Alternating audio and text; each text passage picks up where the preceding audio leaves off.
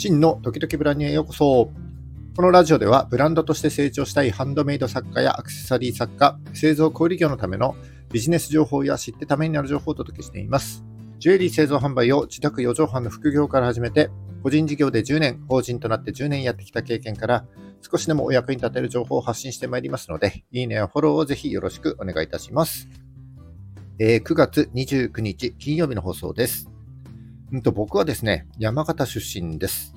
で18歳で高校卒業してからはずっとここ仙台におります。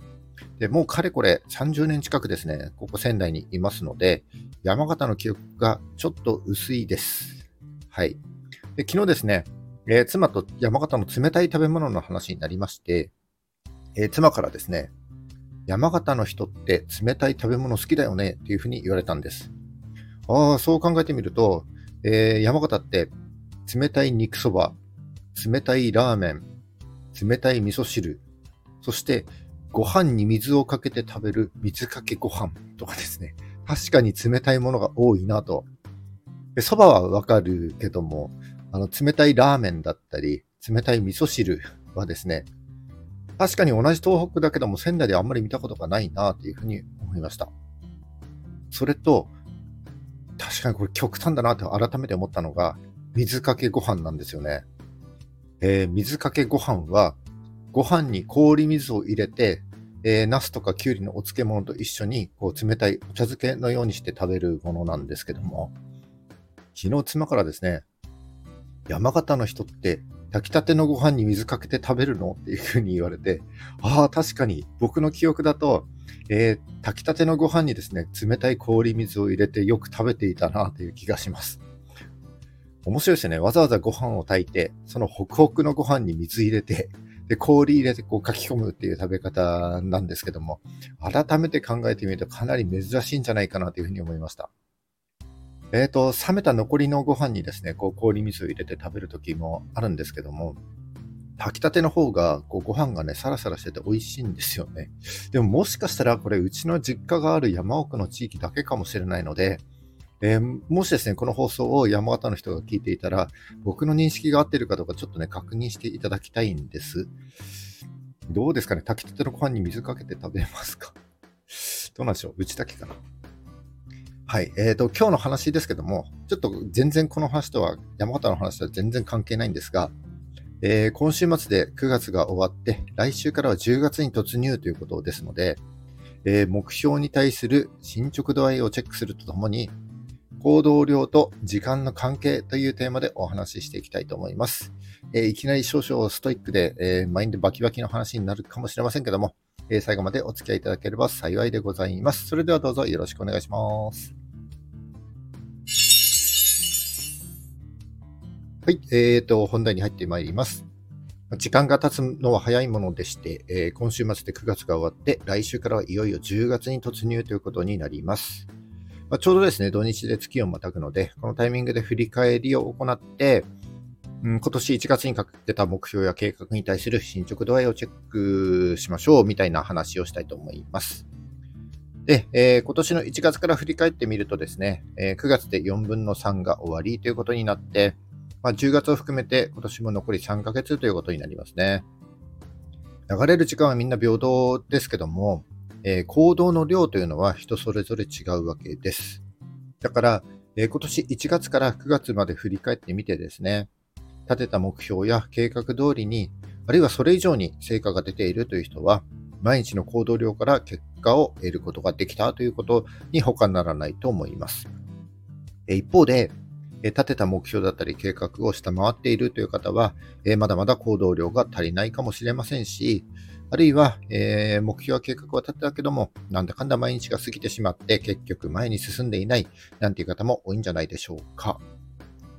えー、一日の行動量をこなすためには、どのくらい行動しなければいけないかという一日の行動目標から、えー、自分の行動だったり、体調を管理することが必要になってくると思います。えそして、その1日の行動目標を決めるためにはですね、長期の目標が先にあって、えそこから1年や四半期ベースに落とし込んだ、え中間目標を立ててあげることが必要だと思います。だからいつまでにこれを達成したいとか、え、何月までに自分はこういうふうになっている、こういう人間になっているというビジョンや目標が明確じゃないと、え、中間目標を立てることもできないし、えー、一日の行動目標にも落とし込むことができないということになります。えー、一日の行動目標がなければ、毎日ですね、その日やるべきだけ、やるべきことだけをこなして生活しているということに、え、結果的にはなってしまってるんじゃないでしょうかね。でももしかしたら、もう少し時間があればできたかもしれないとか、仕事をする環境があまり良くなかったとか、え家庭の中でいろいろあって前に進めなかったなんていう人もいると思います。ま、特にですね、家庭の問題は自分だけの問題ではないので、えー、家族にですね、え優先順位を置く必要もあると思います。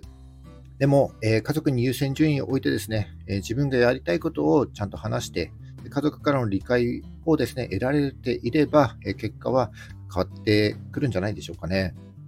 えまたですね、環境のせいにする人も多いと思うんですけども、その環境を作っているのは自分であって、え環境のせいではなく自分のせいに他ならないと思います。